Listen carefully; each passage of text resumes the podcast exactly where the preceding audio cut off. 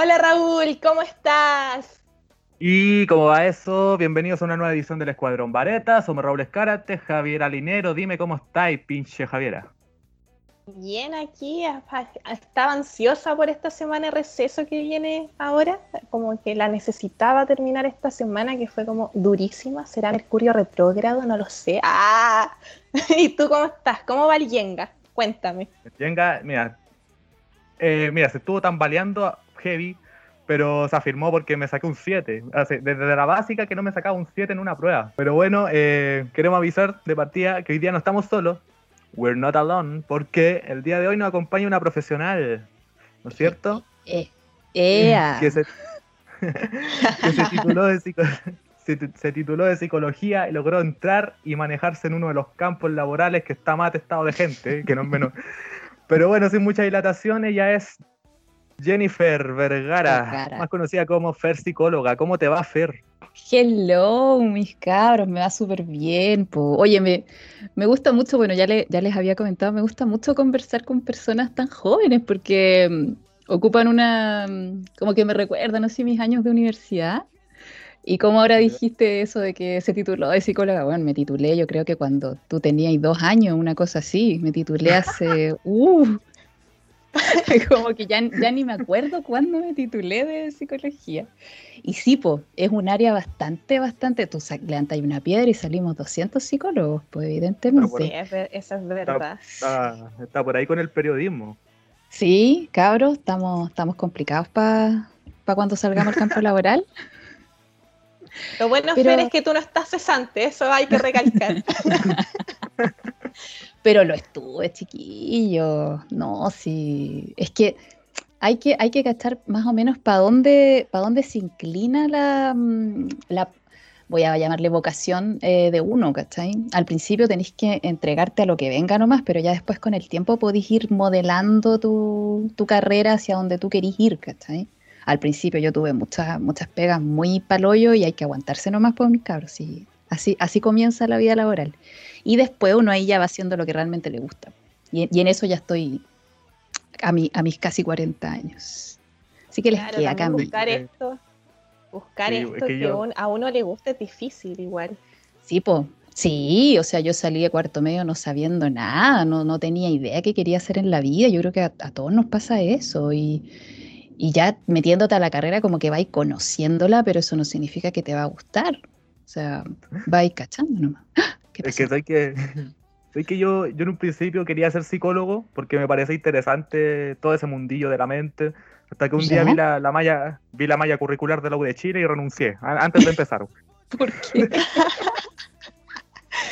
porque la, la malla curricular es que uno se topa con las carreras, ah, la carrera bacán, veis la malla curricular, los ramos que a veces no tienen nada que ver con la carrera y como que...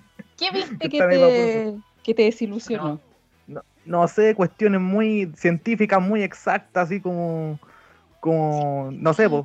Estadística, eh, psicoterapia. Neurociencia.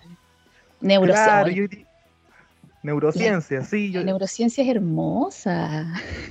¿Cómo es posible? Hay gente que le teme. yo lo único que quiero es estar sentado con un hueón en el diván, eso quiero.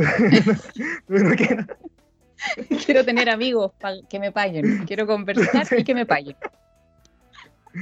Claro, pero la, psicología tiene especialidades, ¿verdad? Sí, le podemos trabajar a lo que venga, mi cabrón. Hay psicólogos eh, jurídicos, podéis trabajar como en, toda esa área, ser un perito eh, forense o lo, que sea, onda, le, saca el, perfil a la, a la gente. Eh, puedes trabajar en empresa, eh, analizando clima organizacional o haciendo selección de personal, área horrible que yo odio con todo mi ser, pero hay gente que le va bastante bien en eso. Eh, puedes ser psicólogo comunitario, trabajar con comunidades, trabajar en poblaciones, puedes ser psicólogo educacional, trabajando en colegios, etcétera. Puedes hasta trabajar en marketing, dígame. ¿Existen psicólogos para animales? Eh, sí, pero no se llaman psicólogos, creo que se llaman etólogos, algo así. Pero sí, po, hay gente que trabaja con la psiquis de los animales. ¿Y la tuya? la feria nos está sacando toda la carta. Mi especialidad son animales humanos adultos. Yo, yo le hago a la, la, psicología lo que se conoce como psicología, porque es la psicología clínica, el, el tener gente que me paga por conversar con ellos. Ojalá fuera así de sencillo, suena hermoso. Pero, sí, yo atiendo gente eh, y, lo ayudo a solucionar sus temas psicológicos. Siempre, siempre he querido saber cómo de las personas psicólogas, cómo, cómo llevan esto como su sanidad mental, porque si bien eh, atienden los asuntos de otras personas, pero igual, uno igual con, se, uno trata de como no meterse tanto en la vida de los otros, pero igual uno termina como metiéndose. Entonces, como pues, tú, ¿cómo lo sobrellevas? Ay, pero eso, eso es una pega, es importante, súper importante, porque, y eso sabéis que se trabaja más que nada con la experiencia. Al principio a mí me pasaba muchas veces que me llevaba los atados de mis pacientes a mi, a mi casa, y esa cuestión no se tiene que hacer, pero cuando uno es chica, eh, puta, anda, te, agarra la empatía. Uy, perdón, yo soy media chucheta, voy a tener que controlar eso. Pucha, una es media. igual. ¿Sí? Ah, bacán. Eres de las mías, me gusta. Así que dale nomás, con confianza. Muchas gracias. Em, claro, pues una, una, quiere ayudar, que, entonces como que, ¿sabes qué? Las herramientas que uno va desarrollando al final las va desarrollando con el puro ejercicio, ahí en, en la práctica, hay cosas que en la uno te pueden enseñar y eso como de dejar eh, los problemas del, del, trabajo en el trabajo es una, una de las cosas que más me, me, costó hacer. Yo ahora ya la tengo bastante trabajada, pero eh, también está el tema de que una es humana. Entonces va a pasar muchas veces que, y me ha pasado, que hay problemas de ciertos pacientes que me tocan muy de cerca mis propios problemas. Y si tú no los tienes trabajados, eh, tu obligación ética es o derivar a esa persona o ponerte a trabajar en lo tuyo a full para tenerlo superado, porque tú jamás vas a poder llevar a alguien más allá de donde has llegado tú. Y eso también es una parte que me encanta de mi trabajo, porque como que me he visto súper obligada a ir trabajando mis propios temas eh, a veces de manera medio obligada y a veces también porque eh, lo requiere la carrera, o sea, mi instrumento de trabajo soy yo y yo tengo que mantenerme sana mentalmente y para eso obviamente también tomo terapia, ¿cachai? También me desahogo, también como que me saco encima toda esa mochila porque, bueno, es una, es una pega súper exigente. Tengo entendido que a ti te gusta mucho trabajar con, con hombres. Yes, me eh, encanta. Pero, ¿por qué tú crees que en Chile no sé si en el mundo, pero, pero en Chile la mayor cantidad de suicidios son cometidos por, por, hombres. En el mundo, mijo, en el mundo. ¿En el mundo? Eh, sí, en el mundo es así. Creo que hay como creo, ah, esto quizá, quizá me estoy eh, arrancando con los tarros, pero creo que hay un país donde no es así, creo que es uno re machista, no sé si Arabia Saudita, como ese tipo de países donde se da un poco vuelta la, la estadística, pero en la mayoría de los países sí, los hombres se suicidan a veces tres veces más que, la, que las mujeres, a veces cuatro veces más que las mujeres. En Chile es cuatro veces más. O sea, por dos mujeres que se suicidan hay ocho hombres que, que se suicidan. Eh, ¿Por qué? Yo creo que hay muchísimos factores. Primero, que el hombre tiene una tendencia, primero solamente porque estoy enumerando, no porque sea un factor más importante que los otros. Em, los hombres en general tienden menos al autocuidado que las mujeres. Yo creo que ese es un tema meramente evolutivo, o sea, somos nosotras las que tenemos capacidad reproductiva, por lo tanto necesitamos cuidarnos más, cuidar más a las crías, por un tema evolutivo biológico nomás. Em, entonces los hombres en general, si yo les vendo el tema del autocuidado, no me lo pescan tanto como lo pescan las mujeres. Yo a una mujer sí le puedo decir, oye, si es que tenés que, tener, que ir a terapia porque necesitas cuidar tu salud mental. Si a un hombre yo le digo eso, la verdad es que es menos probable que me pesque. Yo al hombre le tengo que decir, vas a obtener tal cosa, vas a ganar tal habilidad yendo a terapia. No les interesa tanto el autocuidado como les interesa el logro de objetivos o el, o el desarrollo de habilidades. Esa es una. Eh, también los hombres son menos dados a hablar, son menos verbales que nosotras eh, y eso lleva a que hablen menos de sus emociones, que hablen menos de lo que sienten. Se les incita también menos a hablar de lo que sienten. Hoy día mismo, ¿sabes que estaba hablando con una persona que me decía, con un hombre, que me decía que de chiquitito se acostumbró a que, si se, a que las patadas no le tenían que doler en el, en el recreo? En el, en el patio de juego. Yo no sé si tú, Raúl, tienes una experiencia así, pero como que los niños de chicos aprenden a que ya esta weá me la tengo que aguantar, pues, porque ponerme a llorar porque esta weá me duele no, no corresponde. ¿Es, ¿Sigue siendo así en tu generación también? nuestra generación, por lo menos la de los 2000, es como la última generación antigua, por así decirlo. O sea, que todavía no está con el celular. Porque, porque sí, también nos no inculcaban esa cuestión del hombre no lloran, de... Ah, todavía. Sí, pues, cuando éramos chicos. Mira, Y- pues. Sí, yo igual me acuerdo harto de, de mis compañeros que, al menos en la básica, porque en la media ya fue todo distinto, pero al menos en la básica como que, ah, si llora es niñita, ah, si Mm. llora es maricón. Entonces como que igual como esto de, de, por ejemplo, de, de que los hombres no, va- no, no vayan como a terapia o, o no tengan como este autocuidado, yo creo que igual va todo lo con lo so- va ligado a lo social y como Por supuesto este- que sí. a esta sociedad patriarcal, yo meto al patriarcado en todo, pero es, Ah, que ok. es, es- es- es eso, porque, porque se viene con esta visión de que ah, el hombre tiene que ser el, el, el fuerte, el rudo, como Mm. este hombre de la casa, como bien, bien retrógrado el pensamiento. Pues entonces, como, Sí. ah, si, si vaya a terapia es porque eres débil, entonces los hombres Mm. no se pueden mostrar débil. Ay, sí, yo prefiero hablar de sexismo porque mm, en general, bueno, como los hombres me caen tan bien, no me gusta ocupar como de forma negativa términos que tienen como la carga masculina en ellos, como machismo, como patriarcado, ¿cachai? Que tiene el padre, hombre. Prefiero hablar de sexismo porque encuentro que es más neutro, habla, habla de los roles de sexo y creo que se refiere a lo mismo, es simplemente mi, mi preferencia de, de- de vocablo. Eh, pero sí, o sea, todavía está súper firme ese tema, como de el hombre tiene que ser fuerte, el hombre no se tiene que quejar, eh, el hombre no tiene que llorar. A mí, a mí me sorprende eso sí que incluso en su generación sea así, porque la verdad es que, claro, yo atiendo a hombres ya de 30 para arriba generalmente, cabros jóvenes no llegan mucho, entonces no estoy tan relacionada, por eso estaba tan feliz de conversar con ustedes, porque no me relaciono tanto con gente de su generación y tenía por lo mismo la idea de que ya en su generación la cosa estaba cambiando harto. Eh, ¿Cómo se llama? Eh, avanzando un poco. Perdona, Fer, eh, para que te acostumbre. A mí me gusta ir como cambiando de tema. así, muy... Dile nomás, cambie nomás, pero solamente mencioné, solamente mencioné dos aspectos, ¿ah? me quedo ahí pendiente de otros, pero dale nomás, voy a, voy a llegar a Ah. eso igual. Ah, ya. Eh, Lo que pasa es que una. Bueno, yo- a todo estos días se suicidó una persona en el Costanera hace un par de horas. Pero la- hablando de eso, la cuestión es que varios creen que la, la tasa de suicidio o la salud mental durante la pandemia iba a empeorar, pero, pero no. Ah, mira. Yo hice un estudio para un trabajo en la U y 2019 y 2018 fueron el pic de, de tasa de suicidio y du- durante el 2020 se, se bajó. Wow, qué interesante. Te- me, me, me vaya a pedir mi opinión al respecto porque me voy a poner a hablar al tiro, perdón, soy súper buena para hablar. Claro, Si pues. decir algo Dale. Ya. Eh.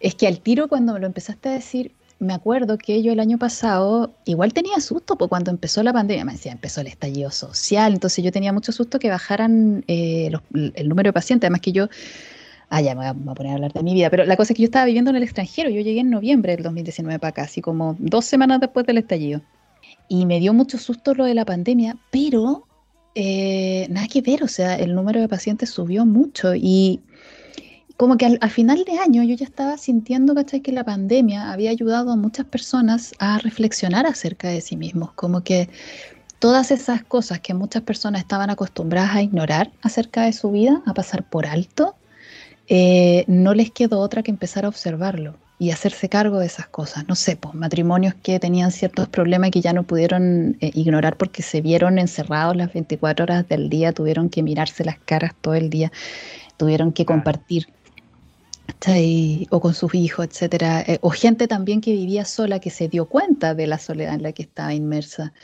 eh, y que empezó a mirarse a sí mismo. Entonces, a mí me da la sensación de que cuando uno ya se pone a, a mirarse, ya es imposible arrancar y ya el peligro de querer cometer, así como el, el arranque definitivo que sería el suicidio, ese peligro baja, po, porque ya te estáis mirando y ya mirarse, ya observarse, ya darse cuenta de lo que le está pasando a uno, ya es avanzar en la solución del problema. O sea, esa, Claro. ma- esa es mi hipótesis. Eso es lo mismo que, exactamente, eso fue lo que me, me arrojó el, el estudio, de que había, había, ah, ah, había bajado la, la salud mental, o sea, había bajado el- la tasa de suicidio, porque la gente pasaba más tiempo con su familia o consigo misma, o se encontraba mejor. Mira. Eh, y eso ayuda, eso es lo que puede ayudar a, a ¿cómo se llama? A estancar esta, este caso, esta problemática que hay en Chile, la salud mental. por supuesto, hay que observarse.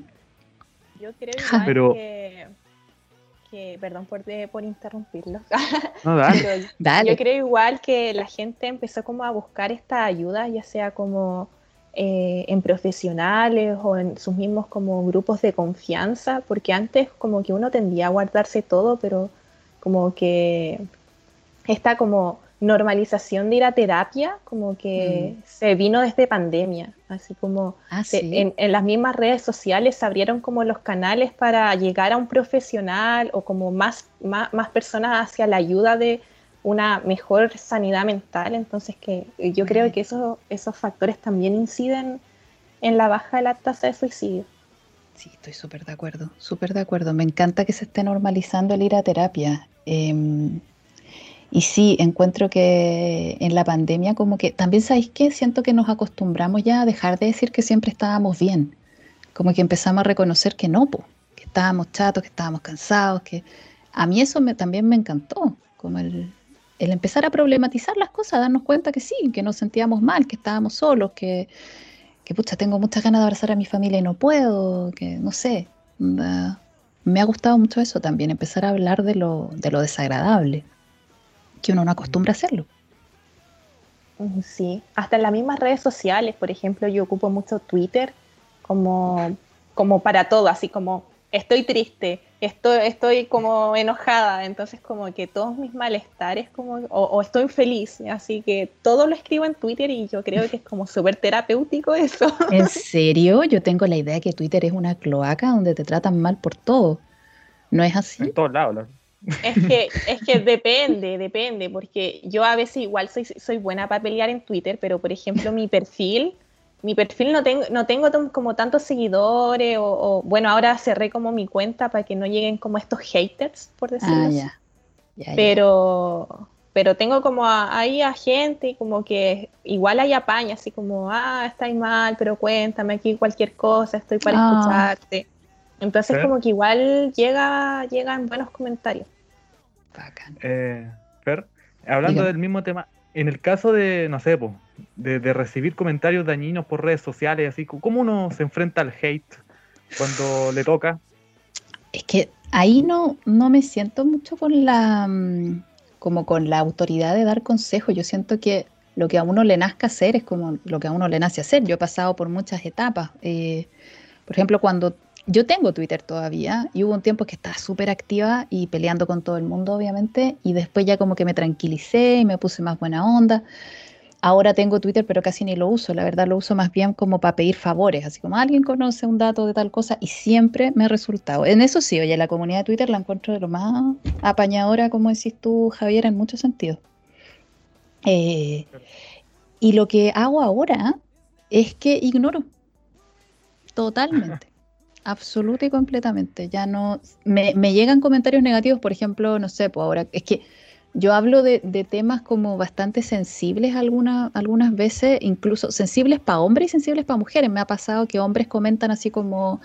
No, necesitamos una mujer que esté hablando de nuestros problemas, ¿cachai? Cosas así. Y mujeres que también se enojan porque piensan que soy antifeminista, cosa que no lo soy. Y ahí, también yo aprendí como a, suavizar mi, discurso, porque también sentí que muchas cosas que yo decía podían ser tomadas como que estoy eh, minimizando, ignorando los problemas de las mujeres y eso jamás ha, sido mi intención. Solo quiero visibilizar los problemas de los hombres, ¿cachai? No, no ignorar los, los del otro lado, que existen, pues, son, son reales. Eh, entonces ahora mi, táctica ha sido esa, como la de, ok, si me llega un, comentario hate, eh, con hate, em, lo ignoro. No, ya no, respondo nada, aunque ya entendí que no. ¿Sabes qué? Bloqueo únicamente si es un insulto. Eh, mm. Porque si me dicen, ¿sabes que no estoy de acuerdo contigo? O no sé, ¿cachai? Me, me carga tu contenido. Es como, eh. Pero ponte tú una vez.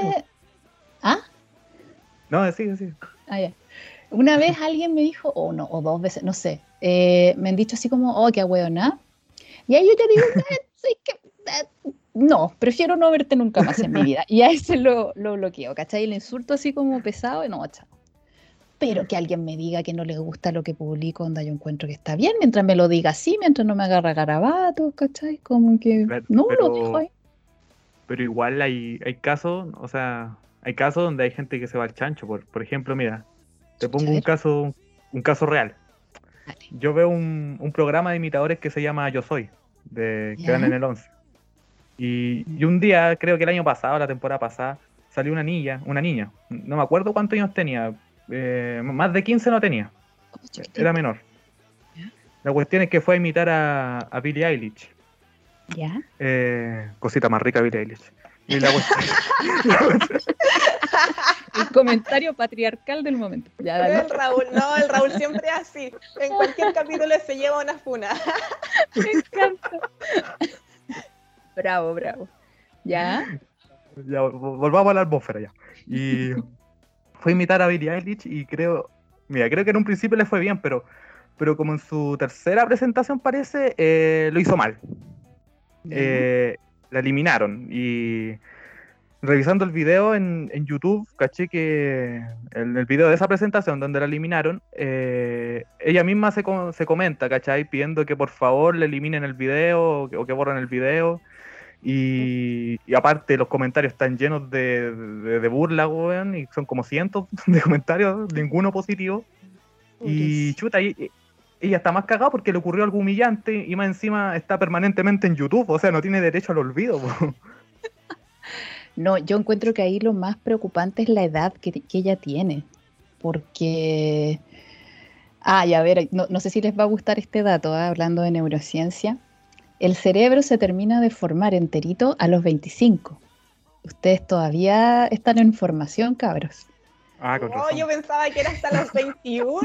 ¡Oh, loquísimo! Aprox, aprox. Eh, el tema es que cuando uno es más chiquitito todavía no tiene bien formada la capa más externa del cerebro, ¿cachai? Que es como la que tiene más el pensamiento reflexivo, el, el- el plan- planear a, largo plazo, como todas las cosas que son como más, proceso un poco más complejo. Entonces, obvio, ¿cachai? Que si tú eres adolescente, si tenés 15 años y te llega toda esta tracalada de insultos y de comentarios negativos, obvio que va a mellar súper fuertemente en tu autoestima, pues, ¿cachai? Y en tu estabilidad mental y en muchas cosas porque estáis en formación, estáis formando tu identidad, estáis formando tu autoimagen, ¿cachai? Pero si a mí me llegan comentarios, a mí también me han subido, me han bajado en las redes, sobre todo cuando estaba en Twitter y era como más peleadora y todo, además que yo he pasado por todas la- las etapas. Eh, y claro, que me suban, que me bajen, sí, me, me molesta, pero, pero no es lo mismo, ¿cachai? Que cuando era más, más joven, pues, y que mi, mi identidad todavía dependía mucho del, del estímulo externo, pues, porque estaba en formación. Uno cuando ya se va haciendo mayor, como que también te vaya haciendo más, como una identidad más sólida, que ojalá se flexibilice también, porque uno también puede caer en la, en la rigidez. Pero como que también te sentís más seguro de ti mismo, al menos eso, eso me pasa a mí, ¿cachai? Entonces, para mí ya recibir insultos o, equivocarme en algo y que todo el mundo lo sepa, o sea, bueno, yo tengo grabaciones, bueno, si ustedes escuchan eh, lo- los capítulos donde he participado en el, en el Filmcast, bueno, he cambiado de opinión muchísimas veces, donde me pueden escuchar hablando de cosas con las que estoy en absoluto desacuerdo actualmente, ¿cachai? Contradiciéndome mucho y me da lo mismo. Y, y- y he recibido comentarios así del tipo, es que esta buena no sabe de lo que está hablando, ¿cachai? Te deberían quitar la licencia de psicóloga y cosas así. y es como, bueno, eh, sí, o sea, es parte de la vida. Yo creo que también te vaya haciendo como más, no sé si es resistente la palabra, pero también, ¿sabes qué creo? Que cuando tú recibes un- una, una crítica o un comentario, vamos a llamarle negativo, del tipo que sea, si te afecta, es, y esto lo dije en un, en un video que hice hace un tiempo, si te afecta es porque en el fondo te lo creí. Entonces ahí te Ah. toca trabajar contigo, ¿cachai? Entonces esta niña tiene que esperar hasta los 25 para empezar a sanar. para, que se le, para que se le termine de crear el, el cerebro y se haga más fuerte. Sí. Si esas cosas Pero pasan. qué, qué cuático, qué cuático. Igual como que yo me pongo como en, lo, en, en todas las partes, por ejemplo, estas personas haters que no, como que tienen que siempre estar como en el ojo de las demás personas y yo creo que a ellos les faltan como mucho que progresar en sí mismos. Y Sí. no sé, pues terrible para la cabra, sobre No, todo que pobrecita. chica. Que ahí uno pasa como por estos desniveles emocionales por la edad también, entonces como que qué triste. Si quieren, Pero el sí. video, vean los ¿Perdón? comentarios. Si quieren, busquen el video y vean, los comentarios. Ay, no me va a doler en el alma, pobrecita. que... O sea, ojalá que tenga una buena, una buena red de apoyo, porque eso ayuda mucho en ese, en ese tipo de situaciones, como que al menos tus personas cercanas estén contigo, ¿cachai? Y te acompañen. Porque al final, al final puede que eso también le ayude a madurar, ¿cachai? Como el cachar que la opinión de un montón de gente acerca de una característica tuya no tiene tanto peso a la larga. que, y es verdad que no tiene tanto peso. Y al final también ahí, respecto a los haters, como lo que tú comentabas, Javi, eh, ahí está la, la, otra cara de la moneda, ¿cachai? Y es que al final lo que vemos en los demás también es un reflejo de nosotros mismos. Entonces, lo que les decimos a los demás eh, también es algo que creemos de nosotros mismos. Si yo le ando diciendo al otro que sabéis que valís callampa, es porque yo en el fondo siento que yo valgo callampa. Necesito que el otro también se sienta así, como para bajarlo a mi nivel, ¿cachai? Mm. Porque es súper difícil sentir que valís callampa y, y, ver que los otros valen más que tú. Entonces necesitáis poner al otro a tu nivel. Y para eso generalmente la gente eh, insulta y, y, critica de forma no constructiva. Entonces, a la larga también me, me, pasa eso con las personas que emiten comentarios negativos cuando encuentro que no están justificados. Y es como, pucha, onda, sí, como decís tú, claro, les debe faltar crecer y también deben guardar mucho dolor, muchas inseguridades y, las están expresando. Claro. Mm. Qué lata, como que falta, falta progreso en uno mismo. Entonces, Per, ¿tú, ¿tú recomiendas de vez en cuando alejarse del mundo este de las redes? Yo me alejé de Twitter eh, y hace mucho rato que no publico en Instagram, por ejemplo, aunque es una plataforma bastante amigable. Yo encuentro que Instagram y TikTok eh, son plataformas bastante amigables, al menos eso me, me ha parecido a mí, comparando con Twitter. Em, una vez eh, conversamos, hay un, hay un libro que se llama, creo, ¿Por qué tienes que cerrar tus redes sociales de inmediato? Algo así. Sí, como son como 10 razones para cerrar tus redes sociales de inmediato. Exacto, ese me lo leí y ahí como que, bueno, sí, dicen muchos, muchas razones y una de ellas era que eh, el tener las redes sociales como que te mantiene en un estado medio como de negatividad, ¿cachai? Ya sea por la comparación con otros o por este tema de, los comentarios negativos, que, que, siempre los comentarios negativos, las noticias negativas son las que eh, tienen más repercusión. Y ahí también hay un tema medio evolutivo y es que em, evolutivamente desde miles de años nos ha servido mucho más el poner atención a los peligros, a lo negativo, que a lo positivo. O sea, no es muy, no nos salva la vida el ponerle atención a, una puesta de sol hermosa, nos salva la vida el cachar que viene un, tigre corriendo hacia nosotros. Eso es negativo y eso hay que ponerle atención. Eh, y por eso tenemos esta tendencia a pescar más lo negativo, porque nos ayuda más a la supervivencia. Entonces sí, recomiendo salirse de las redes sociales un ratito, a ratos. O yo, una, yo, el, yo el año pasado cerré mis redes por oh. como dos semanas, tres semanas, no recuerdo bien, pero lo necesitaba, la verdad, como que ya era fin de año, como que estaba teniendo ahí mis problemas y como que dije, ya sabéis qué más, voy a cerrar todo. Ahora estuve a punto, a punto de cerrarlas, pero el problema es que ahora en la U estamos trabajando con las redes sociales, entonces ah, eso es lo otro. No puedo, no puedo. es necesario. Pero ahí, ahí hay que dosificar nomás. Dime, Raúl. Sí. Pero una pregunta, ahora mm. cambiando otra vez de tema, perdón, no sé si tenían algo más que agotar sobre... no, dale nomás. eh, es que este es un caso personal. Eh, ¿Es normal sentirse culpable así o, no sé, o que algo insignificante te esté dando vueltas en la cabeza por mucho tiempo? Como por ejemplo, una vez dije una estupidez la premiación de primero medio y hasta el día de hoy como que no pienso por qué chucha dije eso. Como que... Es común. Eh, no, sé si normal, pero es común. Eh, y puede tener que ver con. Es que puede tener que ver con varias cosas, pues depende de la persona. Puede tener que ver con ciertos rasgos obsesivos. Los obsesivos son. Yo tengo rasgos obsesivos. Somos personas que nos gusta tener todo controlado, que nos gusta que las cosas salgan de cierta manera porque eso nos hace sentir seguros.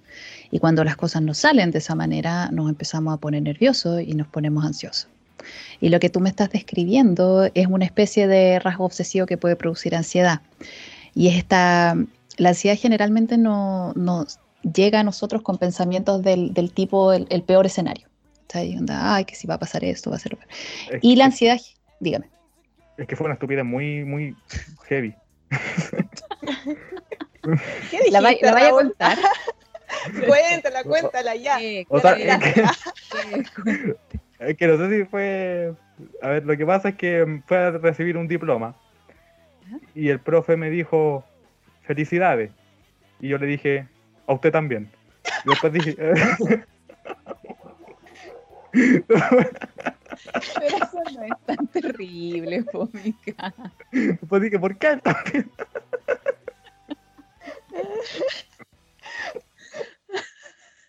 Ay, qué lindo. Eso pasa mucho, mis cabros. Y Pero, creo que ah, tiene... Dígame. Porque a veces yo me voy al chancho, por ejemplo. Eh, o sea, esto igual no, no fue tan, tan heavy, pero de hecho estoy, estoy exagerando, creo. pe- Pero igual me pasó. Es que. ¿Te acordás ahí, Javi, que hablamos de la risa grabada en, en la sitcom? Sí. una vez? Ya, el otro día, el otro día estaba viendo Friends y me estaba riendo porque esa serie tiene risas grabadas, po. Sí. Y en una pasó una weá, y yo me reí y no hubo risa grabada y me sentí culpable, weón. Pero... Estáis viéndolo solo. Sí. La Fer, la Fer cuando termine el, el capítulo nos va a decir, chiquillos, vayan a terapia, por favor. Vayan a terapia, porfa. Es justo y necesario. No, pero ¿con, qué- con qué parte te reíste, Raúl? O sea, es que el- hay un capítulo donde ven como un, como un VHS donde están ellos más jóvenes. Ya. Y ya, pues, se ve a, a, a Ross, a Rachel, a Mónica. eh, a Rachel y a Mónica preparándose como para el, La baile, pues, graduación, sí. para el baile de graduación. Y resulta que llegó la pareja de Mónica, pero la de, la de Ra- Rachel no. Y, y el papá le dice a Ross, así para callado, oye, te presto mi smoking y lleváis tú a Rachel. Y él dice, ya. Él va a ponerse el smoking, se prepara, cuando la va a invitar ya había llegado la pareja de Rachel y él quedó con la, la flor en la mano. Y yo me reí en esa parte, pero ahí no, ahí no había risa. Era triste. Era- Me encanta. El Raúl. Eso significa que eh, tenéis rasgos psicopáticos, Raúl. Eres, eres mal ejemplo. Viste, la, la nos está sacando la carta. Ahí fue todo el, el perfil psicológico. Ay. No, pero eso, eso de acordarse de cosas del pasado y traerlas y urgirse, y urgirse es muy de, es muy de rasgo obsesivo, de ansiedad y todo. Y hay formas de, de tratar eso, pues, ¿cachai? Yo sí, yo ahora te diría como, déjalo ir, Raúl, déjalo ir. Fue chistoso. Pues te puedes reír. ¿Sabes que también con, con- con el tiempo uno también aprende a reírse de sí mismo? Yo creo que eso ayuda mucho a que ese tipo de recuerdos ya no sea tan, tan desagradable, porque es como, oh, puta, que soy ridículo. Y listo, ¿cachai? Ja, ja, ja. Pero eso lo van a poder hacer después de los 25, cuando ya tengan su cerebro completito. Todavía no. pero Oye, Fer, ¿cuándo, eh, como, en qué momento o, o como cuando uno presenta distintas como acciones, nos recomiendas ir al, al psicólogo? Em, pucha, es que eso, eso es re personal, pero a ver, en, lo personal, o sea, yo misma eh, eh, decidí al psicólogo cuando ya sentía que había cosas que no me estaba haciendo fácil hacer y que generalmente eran fáciles de hacer. Por ejemplo, cuando ya sentía dificultades al trabajar, a mí me encanta mi trabajo, lo amo, me encanta. Entonces, cuando ya empecé a no tener ganas de atender, ahí como que también fue una, una luz roja. Cuando disfrutas de cosas y, y como que ya no la estáis disfrutando tanto, esa es una luz roja. Cuando estáis empezando a cachar que tenéis cambios de humor, que andáis como más enojón o, en- enojona que lo habitual, también.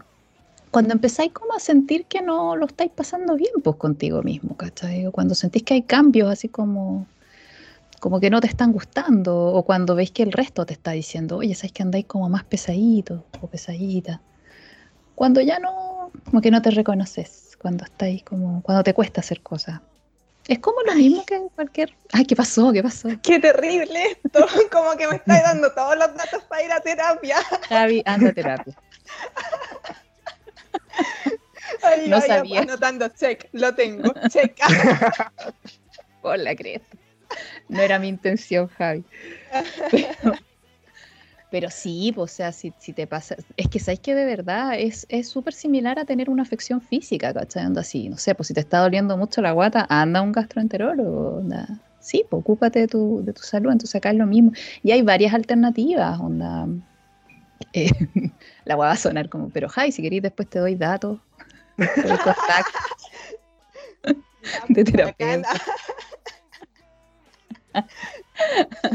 Ay, nos Porque- quedamos después en Instagram y ya. Sí, po, y ahí yo te digo como todo, sí, pues chequete.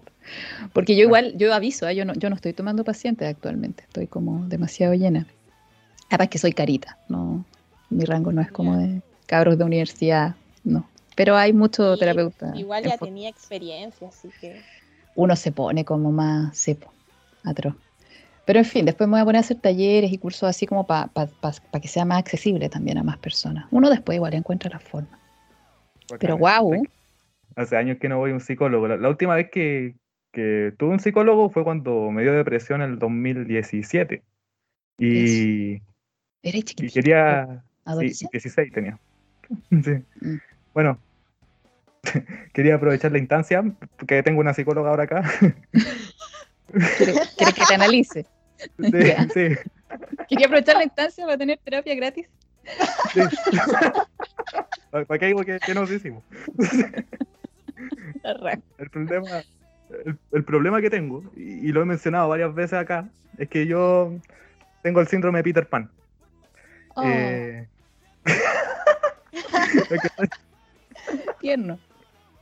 es que soy muy nostálgico, es que me siento viejo a pesar de que no soy viejo. pues, Me siento como, como lo mismo que sentiría un tipo de 98 años que siente que la vida se le va y no hizo nada. Así me siento ahora. ¿Ya? ¿Y tu pregunta es? ¿Cómo dejo de sentirme así? Chucha. ¿Cómo dejo de sentirme así? Mira, anota, paso uno.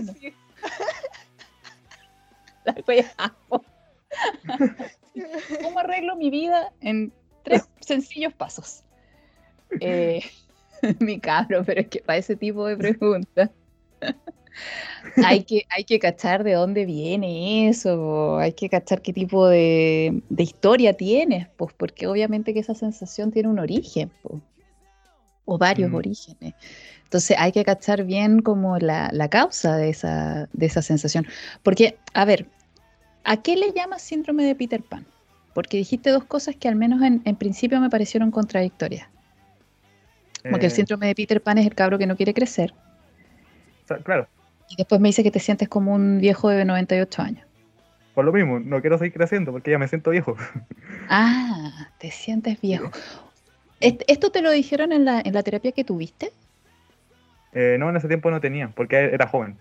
Pero ahora, ahora sí. Era joven, me dice el niño de 20 años.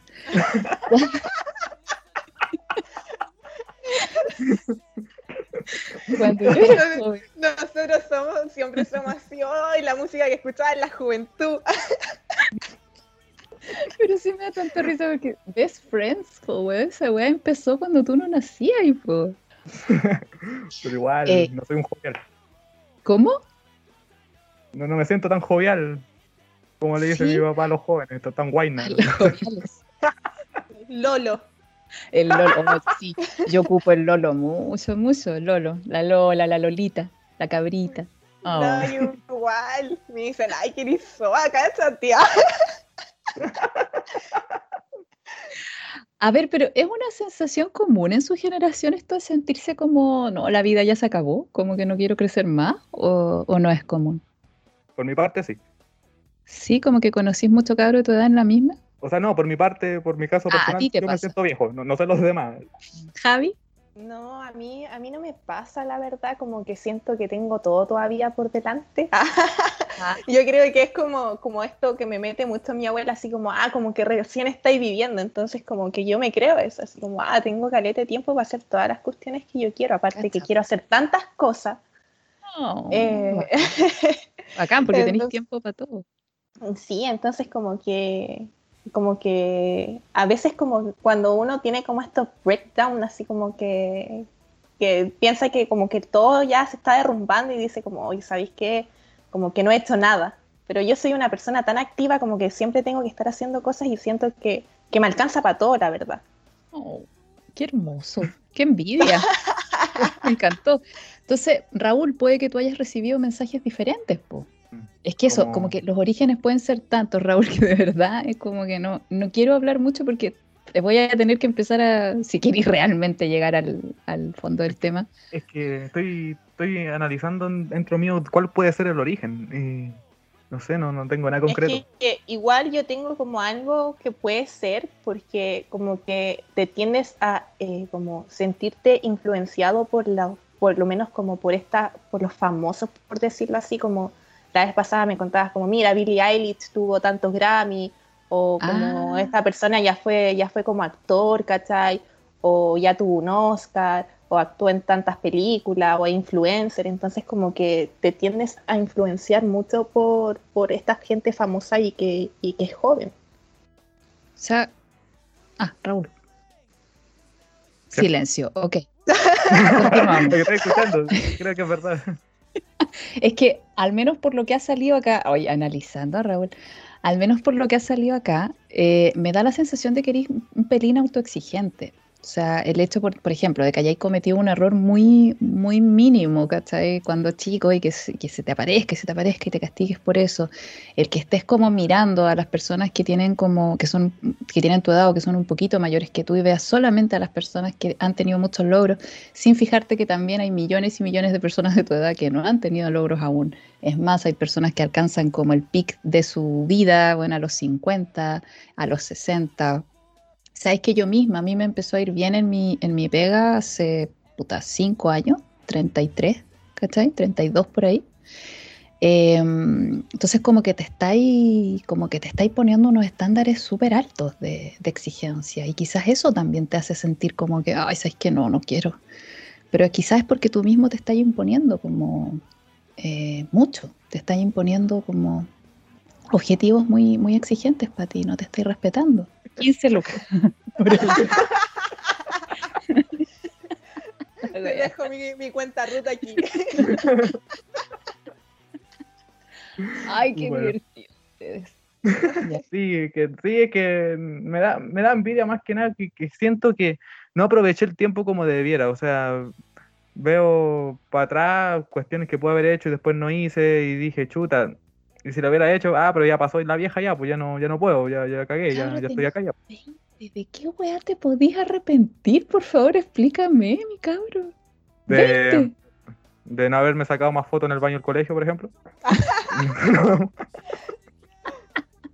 Mm, sí, sí, ese es un. Sí, te entiendo, es un arrepentimiento válido.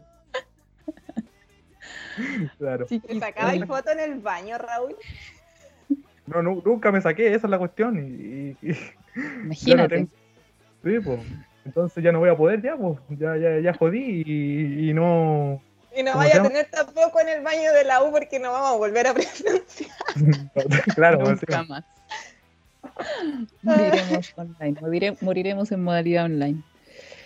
No, también quizá, bueno, la Javiera es diferente a ti, pero también puede que eh, Raúl te esté afectando el que ustedes son una generación que empezó ya con todo este tema de la eh, hiperinformación, de, la sobrecarga de información. O sea, cuando yo crecí, hijo, eh, no había internet, no había teléfono. Yo tuve que esperar a que instalaran un teléfono fijo en mi casa cuando yo tenía siete años.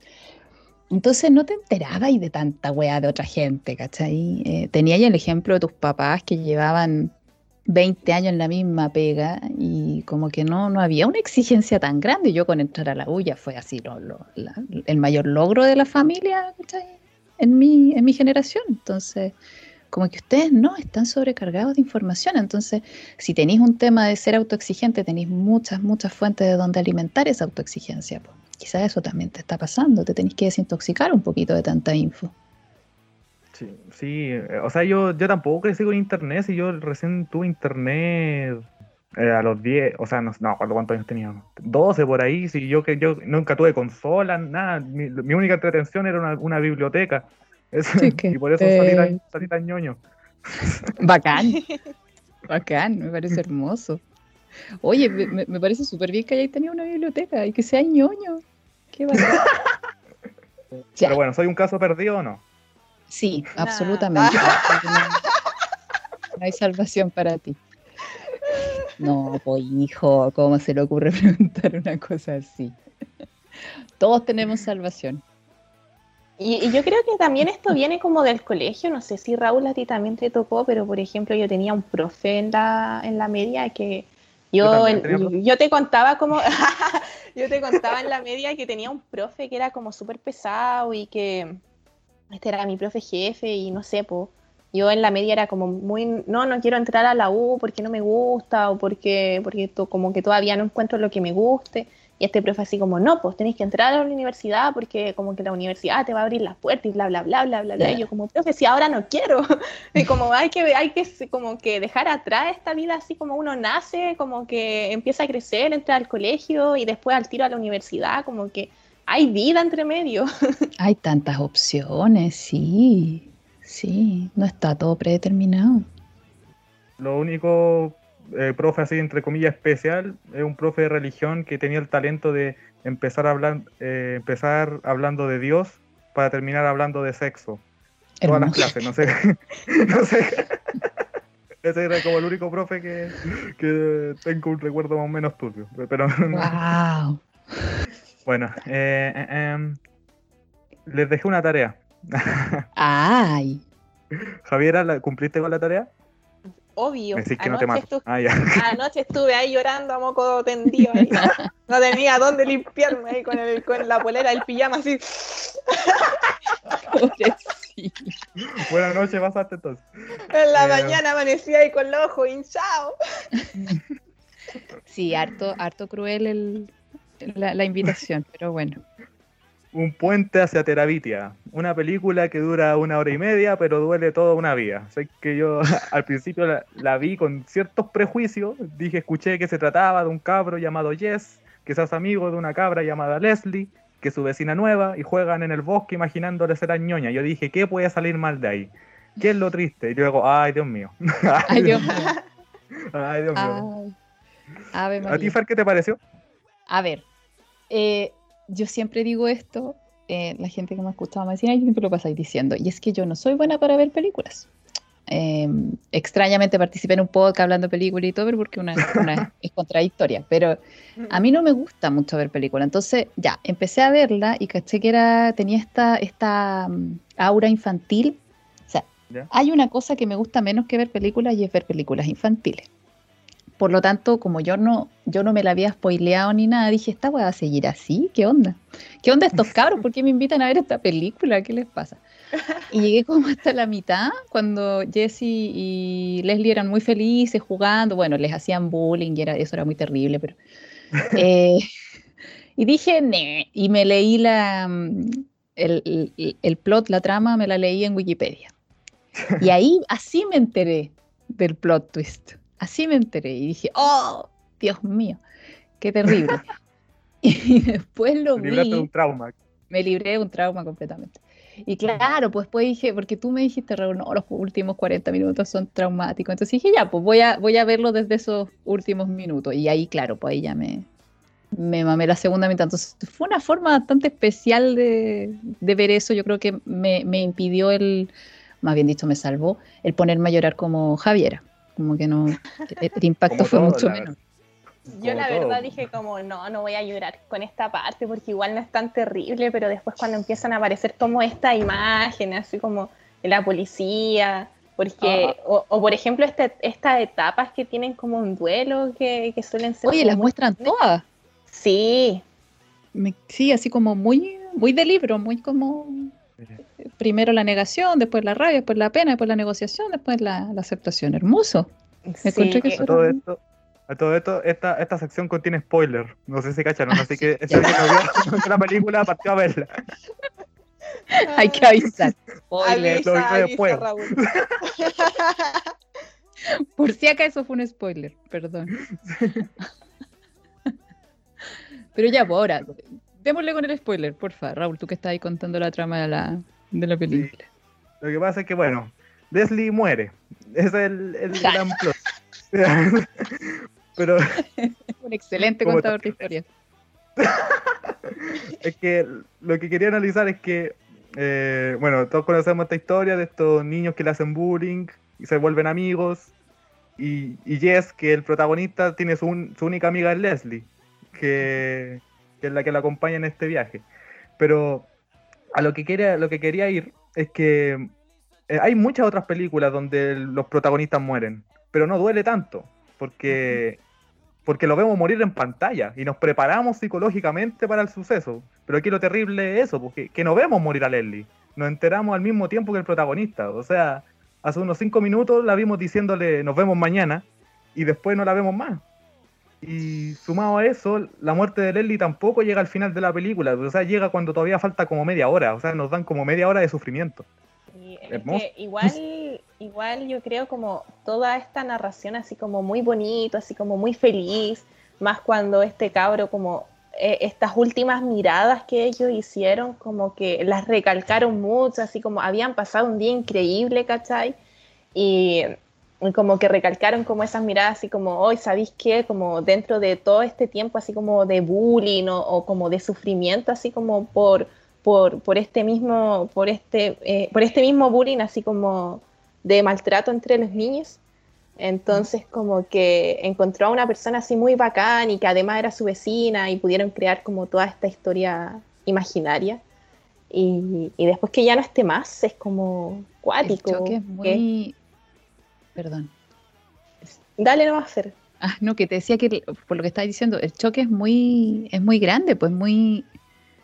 Claro, fue, fue un poco como con lo que me quedé yo al principio, como todo muy lindo, muy idílico, como todo muy, muy inocente, muy como luminoso. ñoño, ñoño, digamos. ñoño, sí. Exactamente, por algo me aburrí.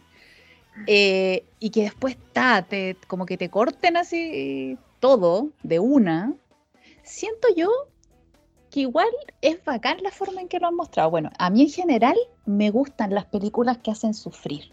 Yo creo que por eso también como que fui tan resistente a ver esta, como que no, no había tanto sufrimiento del que me gusta a mí, que es ese, como el, el profundo, el, el doloroso. el Las que- películas cebollas.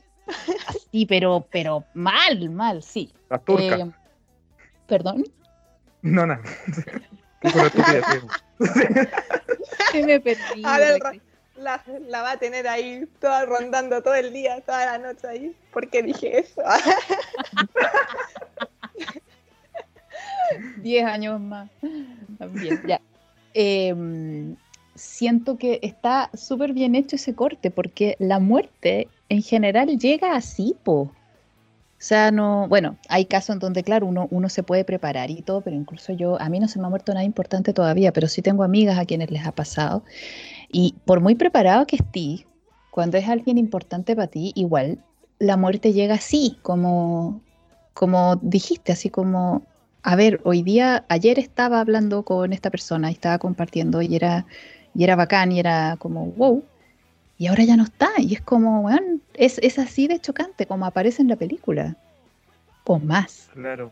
Y lo, y lo retratan así como, como ya, ya, como ya decíamos, como este proceso del duelo y como este vacío que uno siente, así como que las Mm. cosas ya no, ya no son lo mismo. ¿no? Pues, Y Claro, es cuático, es cuático. Y apa- Dale, Rafa. aparte, en, aparte, en un momento la película juega con tus sentimientos porque cuando ya está muerta Leslie y Jess está caminando solo por el bosque, escucha como una voz de una niña que lo llama así, Jess, Jess, y él No. escucha y, y cree que es Leslie y uno también, pues, y hasta se ilusiona uno y, y vuelve a sonreír, dice, oh, está viva y después se da cuenta que es la hermana chica, weón. Y dan, dan ganas de patearla. y es que ahí todavía está en la, en la etapa esa de la negación, po, y yo creo que también invitan al, al espectador a, a recorrer todas esas etapas, po, como el, no, no, esta weá es mentira, esto no está pasando. Oh, Estuve, estuve le- leyendo curiosidades de la película y cuando se estrenó en Estados Unidos, en Nueva York, creo, hay hartas familias que pidieron reembolso porque esperaban vivir, ver una, una wea familiar y terminaron todos los cabros chicos raja llorando. hay que enseñarle a los niños que la vida también se sufre, está súper bien Sí. eso.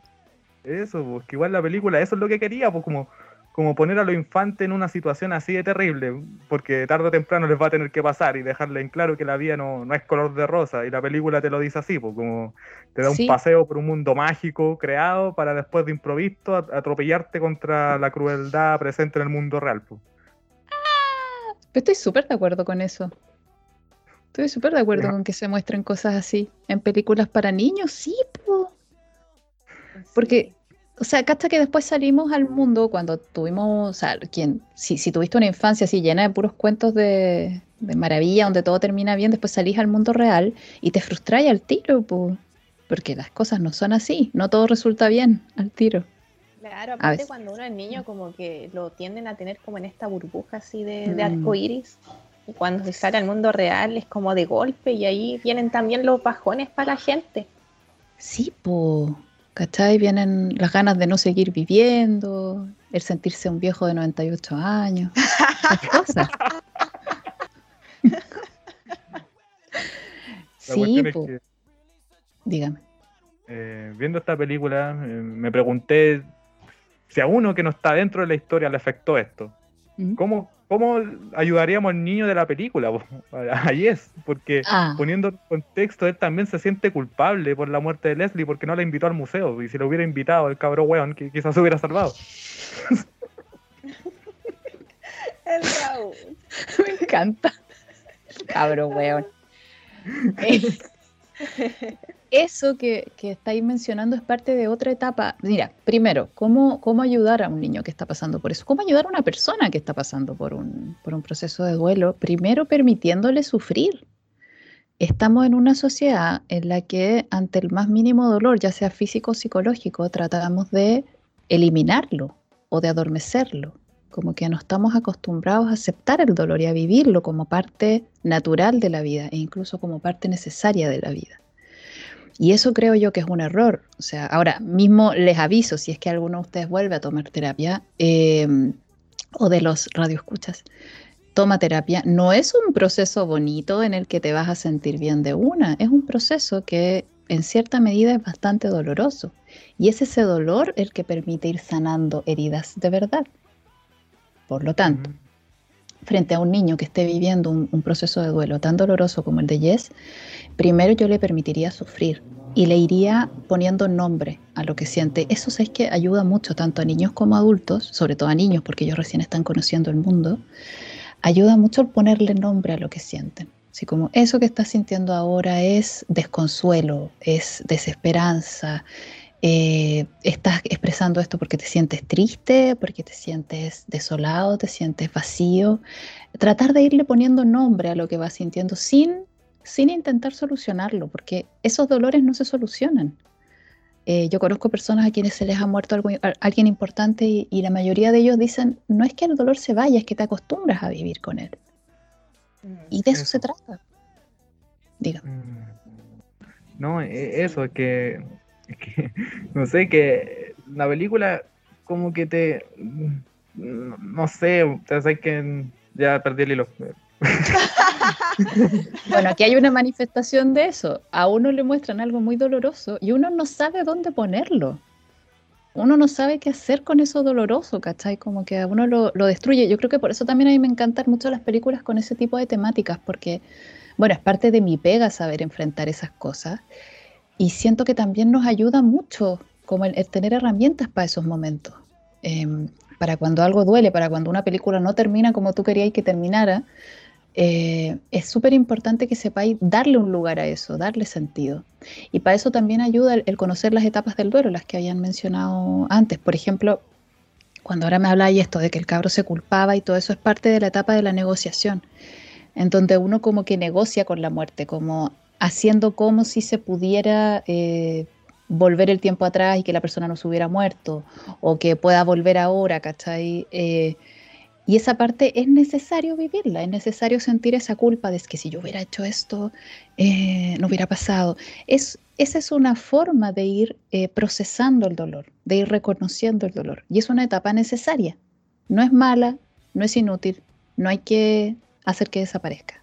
Hay que atravesarla tal como la etapa de la negación, tal como la etapa de la rabia, de la pena, y hasta llegar a la aceptación. Y lo lindo de los procesos de duelo es que no es que una vez que tú lo aceptes ya se acabó el proceso y listo, no, puede que vuelvas a recorrer las otras etapas, no, es un proceso lineal. Puede que después de haber aceptado de nuevo te venga la rabia, de nuevo te venga la negociación, de nuevo estés negando. Y así. Este Nunca se acaba. este proceso, Fer, eh, ¿cuánto puede durar en una persona? Mira, cada persona es diferente, depende también del tipo de muerte, pues, ¿cachai? Muy diferente si se te muere un amigo, si se te muere un hijo, ¿cachai? Cosas así. Em, yo diría, así como regla general, ¿cachai? Por lo que he visto en, la consulta, de tres a seis meses. Así como de, dolor, full, full. Así que si era una persona cercana, así como nivel, mejor pide licencia porque no eres capaz de trabajar, de uno a tres meses pero el, dolor sigue ahí como alrededor de tres, seis meses. Ya si se alarga más o si, o si sigue con la misma intensidad, ya estaríamos hablando de un duelo patológico, pues ya, eh, hay que, hay, otras cosas también hay que empezar a tratar. Pero lo normal es estar con mucho dolor al menos tres meses. Yo, yo diría, si es alguien importante, sí. a ver si te pasáis de los tres meses ir a terapia, ¿no? O sea, es que depende. Bueno, como, como te digo, ¿cachai? Las señales para ir a terapia son cuando ya no sentís como que no te la estáis pudiendo. O sea,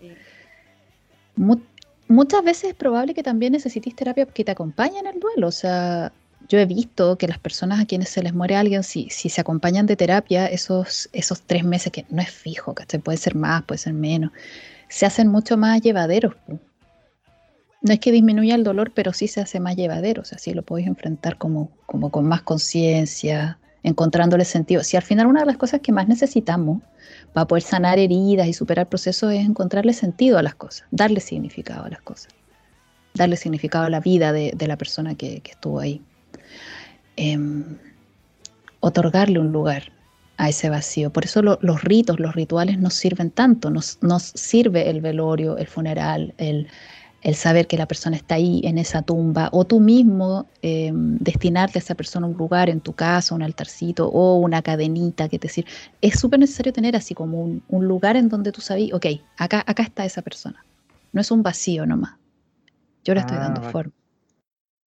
Es que igual, es que igual da más pena porque Jess está, Jess, el de la película, está más cagado porque, porque era, era su única amiga. o sea, y más encima le hacían bullying y por fin encuentra un ángel dentro de todo y se le muere. El, que escribió esta weá un sádico. Pero es que en la vida pasan esas cosas, po. En la vida pasan esas cosas. Y depende de uno el darle significado a eso.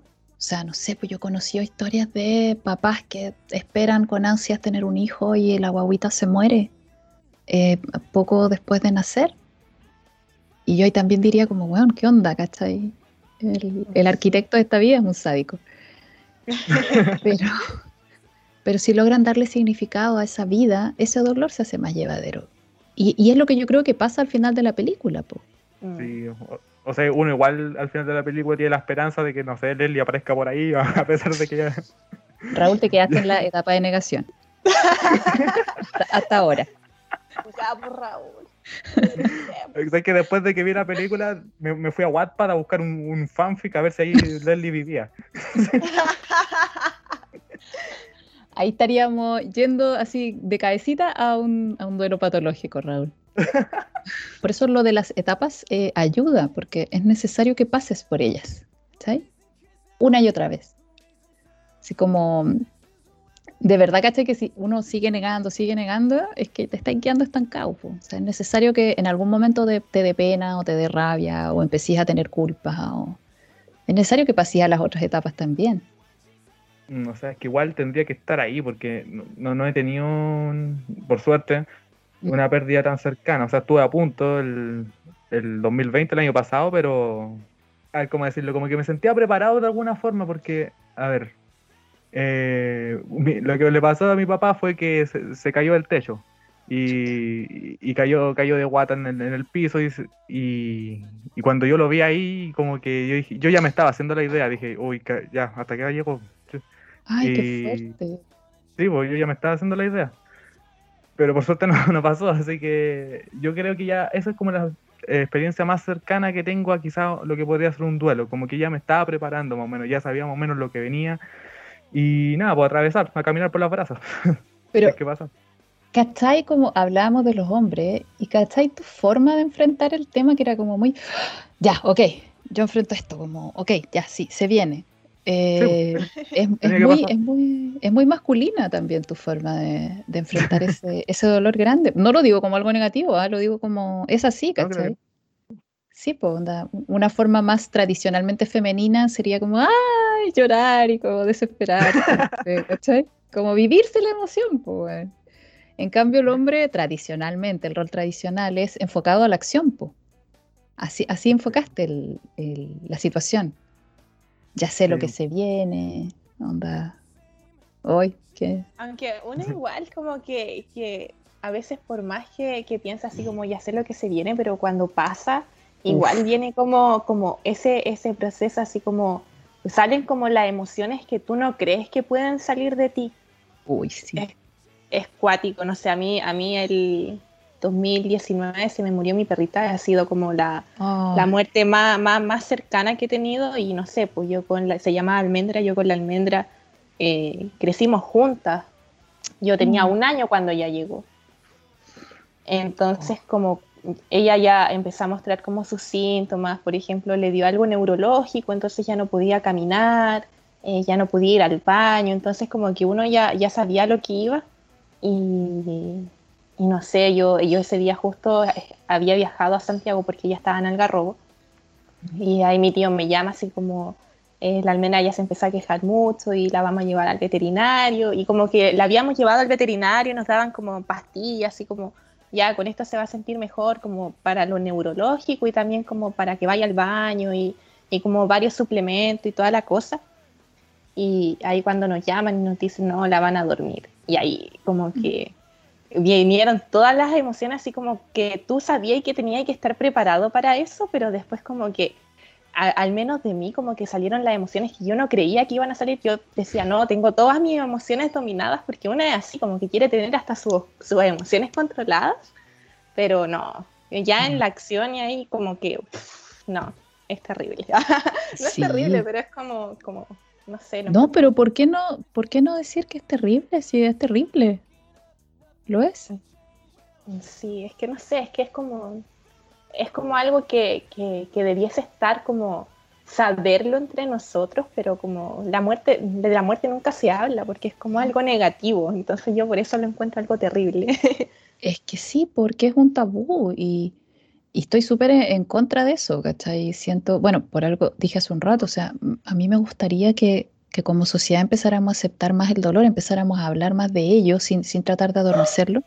Y obviamente que la muerte también es parte de eso. A mí me encantaría que habláramos más de la muerte, que, que la consideráramos más, porque una vez que nos pega, no estamos preparados para eso. O sea, cacha, cacha cómo les pegó, digo, les pegó porque yo no me, no me viví el, el proceso de la película, pero, o cómo nos pega eh, el tema de la muerte en una película. O sea, que es como, no, no, está bueno, puede pasar, no puede pasar. De la misma Sí. forma lo vivimos en la vida. Javiera, eh, Raúl. sinceramente, ¿cómo fue tu reacción cuando en la escena cuando le dicen a Jess que Leslie está muerta? ¿Cómo, cómo, cómo lo, cómo lo recibiste? ¿Sabéis qué? Como que se me vino, se me vino una imagen a la mente como propia, así como una vez yo era chica y, y a mi tío se le, eh, le atropellaron la perrita. Entonces cuando a mí, yo tomé la, la escena cuando me dijeron que ella había muerto. Entonces como que me empecé a visibilizar eso. Y, y fue como, como ese shock, así como, no, como, como, esa ne- como eso, como no, no puede ser, como no está pasando. Entonces como que, que, que como que sentí lo que, lo que pasó Yes en ese, como, en ese momento. Sí, y qué, qué casualidad siempre cuando uno le da una, una noticia así, lo que dice no. No, Sí. no puede ser, no, no, no. Claro. Porque así mismo claro. recibí la cuestión yo. Fue así como, no, no, no, no, no. no. Es que la negación generalmente es, la- es la primera etapa. Las etapas no, no tienen un orden, las etapas del duelo no tienen un orden cronológico, pero la negación es como generalmente es la, es la primera, porque te, te quiebra, po, te quiebra la, Claro. la realidad, te quiebra No, la y- coherencia.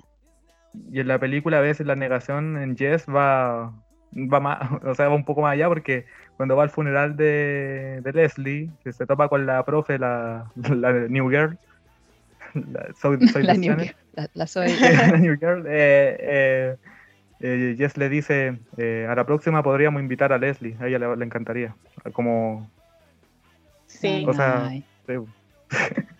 me, dio, me dio la, la taza, así. no. Y la cara de la profe así como. De, claro. Está muerta. Es que no, yo creo que fue como una, una, una sensación así como choqueante porque como que ella también debe estar, debió haber estado pasando como por esa etapa de duelo porque claro, pues fue el mismo día que él invitó al, aquí a Yes, al museo, entonces como Ah. que también ella pudo haber como, pucha, eran de la misma clase y vivían al lado, entonces como que ella también pudo haber inducido así como, ya llevemos a, a- a tu compañera también. No, No, pero es que, es que es que cuando están en el auto y el, el Jess está mirando la casa de Leslie y como que la profe para el auto y, y le dice, eh, ¿pasa algo? Y él dice, no, no, nada, sigamos, sigamos. Co- Como que él se le pasó por la mente, pues. Sí, él tenía los planes de ir con, con Leslie, pero, pero no. Lo acabo ya. Ay, ay, La cagó, todo es su culpa. Sí. El Raúl como psicólogo. Todo esto menos, menos mal que no fui psicólogo. Ay, la película. Sí. Oye, ¿y usted, ustedes hacen esto como que mm, se, hacen esto generalmente como de ver películas para cada capítulo, de recomendar? Recomendar, eh, sí, eh, por lo general la tónica es que yo recomiende cosas que nadie ha visto y la Javiera recomienda películas parecidas a Moana. O sea, o que, o que están- o de Disney o que vayan por esa línea. Ok. Raro igual. Pero, Pero bueno, bueno. eh, para ir cerrando, para ir cerrando el tema, entonces, eh, a, a Jess, ¿qué, qué le decimos así en, en síntesis?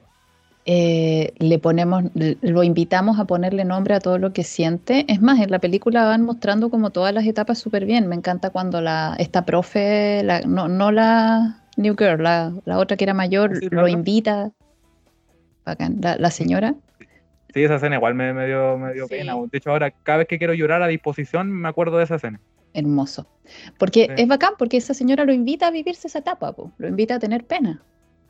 Sí. Súper bien. Eh, también a expresar la rabia, eh, a sentir la culpa. Como Claro. que invitaría a este, a este niño a, a vivirse todas esas etapas sin presionarlo para que, para que las eh, bypassee. O sea, o sea, si, si está negando, invitarlo, en- o sea, acompañarlo en esa negación, si está enojado, acompañarlo en esa rabia, que creo que es el, el proceso como para hacer con cualquiera que esté viviendo una situación así, ¿cachai? Porque siempre es chocante, o sea, nos parece chocante en esa historia, pero la muerte, como sea la muerte de alguien importante para nosotros, siempre va a ser un, un shock, siempre va a ser algo que no esperamos.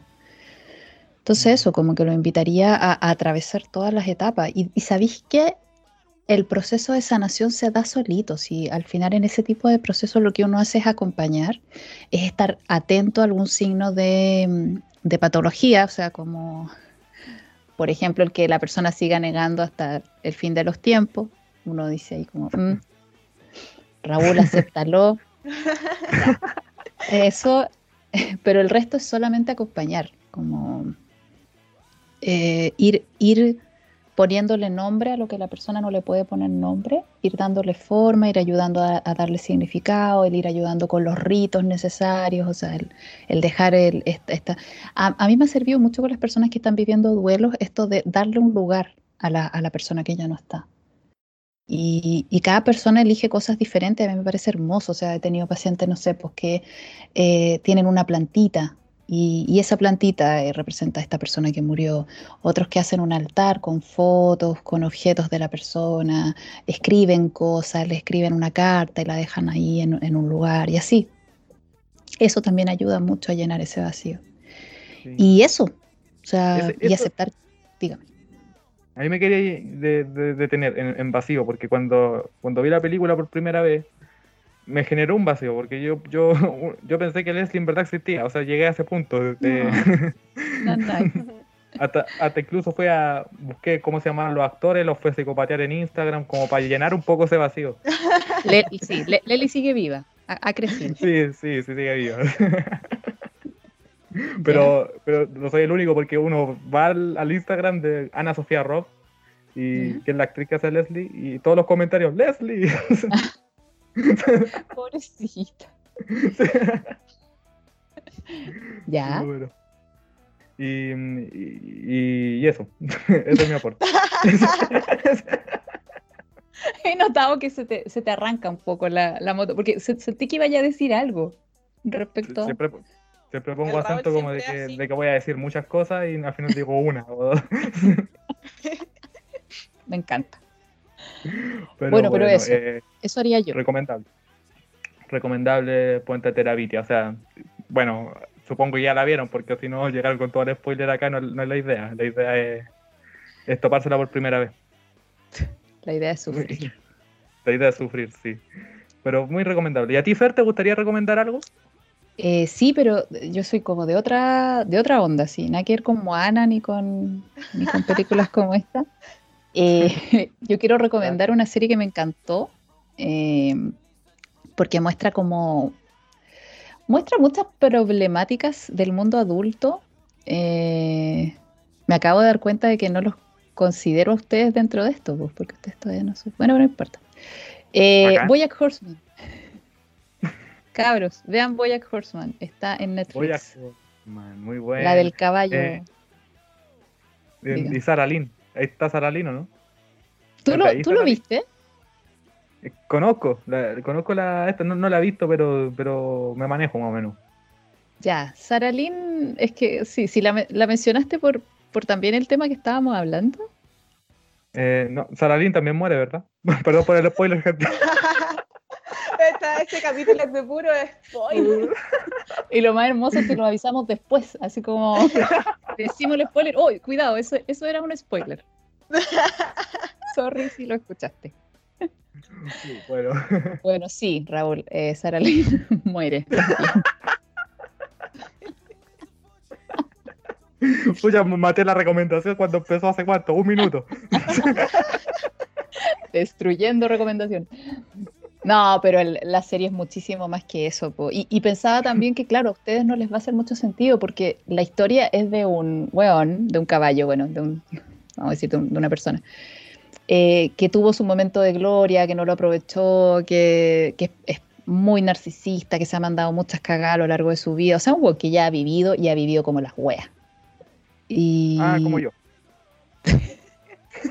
Cosito, deja de hablar como si tuvierais 98 años, por favor. Tienes 20. Tu gran error fue decir esa, esa tontera en- al, al profe. Te entrego el diploma. Felicitaciones a usted. No, usted por haberme enseñado. Hoy te la podría haber sacado así. No, usted por haber tenido un alumno tan bacán como yo. claro. No, no, pero tío, una, una vez dijo una cuestión peor, me dijeron, feliz cumpleaños, y dije a ti también. Sí. Feliz no cumpleaños. Me faltó el no. Oh. Bueno, Bueno, pero eh, sí, voy a- reco- dígame. No, dale, sobre Boyac. Claro que- Es que eso, porque re- recomiendo esa serie porque, pero de verdad yo creo que le haría más sentido a gente más, más mayor, de verdad, porque es como, es un weón ya que, no sé. Si usted alguna vez ha pensado en ir al psicólogo, vea Boyack Horseman. Si Boyack Horseman le hace sentido, usted necesita ir al psicólogo. Es verdad. Es verdad. es verdad que eh, creo que voy a Horseman hay que da- darle tiempo, hay que tenerle paciencia. Hay no que darle a- tiempo. La primera, sí, la primera temporada es como flojita, sí. Anda, si, si te, te empezáis a enganchar ah, después. Pero encuentro que es un buen filtro igual, porque para qué te haya mamar. Es que, ¿sabes qué? Es súper deprimente la, la serie, eso sí, ¿ah? O sea, si, si hay alguien aquí que está escuchando que tiene problemas como de, de distimia o de, o de tendencias medias depre, yo no sé si le recomendaría esa serie en particular. Pero dicen que mientras si uno está triste, o algo triste, se pone mejor. De- depende, po. Negativo con negativo positivo. Claro. Si ves algo triste, te pones feliz. Es que he visto, he visto eh, cosas de. ah, Yo sigo hartas páginas, estas páginas de, de frases. y me topo con algunas de Boyac y ah, cuando, cuando está con Sara Lynn y dice, eh, mira cómo es la vida, Sara Lynn, eh, somos pequeñas partículas en un universo gigante, un día nos vamos a apagar y a nadie le va a importar, como unas cuestiones así bien, bien existenciales. bueno, Boyack Horseman es súper, súper existencialista, eh, como nada tiene sentido. Pero, ¿sabes qué? ¿Qué pasa? Es que yo siempre he escuchado eso de crisis existencial, siempre he ocupado el término, pero no sé qué mierda es. Eh, o sea, me, han, explicado y yo sigo sin entender. ¿Me, podría explicar así como qué es una crisis existencial como si yo fuera un niño de 6 años? que es un poco igual como te veo, Raúl. Eh, como los... No, no, no a ti, como lo que me salió. Ay, Dios mío. Siempre tengo ese problema, que a veces sueno muy, muy pesado. No, como los veo a ustedes dos. Los veo como, siento que estamos tan lejanos en edad y, no es tanto, solo podría ser su madre. Pero ya. crisis existencial. Lo que pasa es que siento que es un término que es más bien como de uso común, ¿cachai? Y, de ahí voy a sacar el significado. ¿ah? No, no hay así como en los libros de psicología, así como esta es la definición de crisis existencial. Pero siento yo, si lo, si lo relaciono con el existencialismo, ¿cachai? No, me voy a ir muy en la ola. No, si lo relaciono con la existencia, es simplemente tener una crisis en la que tú ya no sabes bien cuál es, cuál es tu identidad, ¿cachai? Cuáles son eh, los motivos que te, que te mueven a, vivir, a encontrarle sentido a la vida, como que tienes una crisis en la que todo en lo que basabas tu, bienestar, tu autoconcepto o tu identidad, como ya dije, todo eso empieza a desmoronarse. Em, todo eso empieza a, palidecer, como que ya no te hace tanto sentido como antes. Entonces te ves obligado a aceptar ese derrumbe y a rearmarte. Es un poco... Hay un capítulo en el que hablé de la noche oscura del alma en el Filmcast, que lo hablé a partir de un capítulo de Los Simpsons cuando Bart vende su alma. Y que tiene mucho que ver ah. con eso, con las crisis existenciales. Yo soy capaz de sacarle rollo a cualquier cosa. Eh, y eso, eso es la, eso es como yo veo Em, eso sería una crisis existencial, donde, donde como que se te derrumba todo lo que creías y tienes que empezar a rearmarte de nuevo. ¿Han tenido ah, crisis existenciales, cabros? Uf, varias veces. Mm. no, pero sí. Y el silencio del Raúl. Sí, el silencio del Raúl. No, que ahora estoy empezando a dudar de, todo. Ahora estoy, en una crisis existencial. Como, como de cartas, sí. Claro. Solo sé. No, ¿cómo? ¿Cuál? Descartes es el de pienso. Solo sé que nace, eso no era Descartes. Eh, pienso, luego existo. Pienso, entonces existo. Es, así es. bueno, volviendo a Boyack Horseman, siempre nos vamos por las ramas. Dígame. Em, ¿Cuál, cuál es el género de esto? ¿Es una comedia? ¿Familiar? Eh, eh, no, no es familiar. Eh, sí, dependiendo de tu tipo de humor, puede que te rías. Eh, oye, no sé, es que eso, de los géneros a mí, a mí me confunde porque sí, hay veces en que es drama, hay veces en que sí, tiene sus espacios de comedia, tiene mucho humor negro. Ah, humor negro, digamos, ya tipo South Park, pero claro, no, no exactamente como en South Park, porque como cada, serie tiene su propio estilo, pero sí es un, es un humor negro gringo, eh, políticamente incorrecto hasta cierto punto. Siento que en las últimas temporadas ya se pusieron cada vez más correctos, eh, supongo que por el aire de los tiempos. Pasaron muchos, muchos cambios durante la, emisión de Boya Horseman. Una vez estábamos incluso comentando un capítulo cuando yo estaba grabando el, el, el, acerca de Boyac, en donde mostraban como la dificultad que las, mujeres tenían para poder denunciar eh, acosos que sufrían en la industria de Hollywood, porque la serie ocurre en Hollywood, que es como un paralelo a Hollywood. Ah, eh, y extrañamente, como que ese mismo año, o el año siguiente que salió ese capítulo, como que todo cambió así con el movimiento Me Too, como que wow. Y y fue súper cuático ver ese capítulo ya habiendo vivido todo el cambio y como cachar que estábamos en una situación tan diferente hace tan poquito, fue como, wow, hay, hay cambios grandes así ocurriendo ahora mismo. Eso, eso es bacán. Y de ahí como que ya la, sí, como que la, no sé, a mí, a mí me gusta mucho esa serie porque trata de mostrar muchos problemas que están presentes en la sociedad y, en cada uno de nosotros como individuo y siento que lo hace de forma súper, súper eh, exacta. Que, hay, hay, capítulos que son pero maravillosos en cuanto grafican eh, voy a decir enfermedades mentales, pero no, problemas psicológicos eh, de una forma así súper, súper eh, adecuada, súper exacta, súper real. Y eso me, encantó de la serie. Pero, como que te iba a preguntar, eh, ¿es verdad que Boya Horseman es casi como bien, bien pesimista? O sea, o sea tomando en cuenta lo que estás diciendo. Pero así a punto de decirte, no hay solución, mátate. O, o como que va... No, no necesariamente no es, no es pro suicidio para nada, pero sí es bastante como que te lleva por este camino de la depresión así muy, muy hasta el fondo, muy como probando así, que siento yo que voy a Horseman como que yo la consideraría realista en el sentido de que el protagonista como que demora mucho en pegarse la cachada y te muestra lo que te pasa cuando no te pegáis la cachada, cuando no te dedicáis realmente eh, cambiar, hacer cambios en tu conducta. E incluso te muestra que haciendo los cambios necesarios también es, probable que no podáis eh, recuperar ciertas relaciones. Es probable que igual onda, tengáis que vivir con, las consecuencias de lo que hay hecho. Y eso es muy real. Eso es muy verdad. Una de las cosas que más me gusta de esa serie es que no te edulcora, no te edulcoriza, no te dulcifica tanto la realidad. Sí, yo encuentro que se va al chancho porque se pone mucho más oscura de lo que la vida muchas veces es, pero Siento que podemos soportar eso. A mí al menos me gusta. y una última consulta. El caballo, el protagonista, ¿e-, ¿es un buen protagonista o es como un antihéroe? Es un antihéroe completamente, pues, o sea, cero ejemplo a seguir. Cero. ¿Así al nivel de Alex de la naranja mecánica?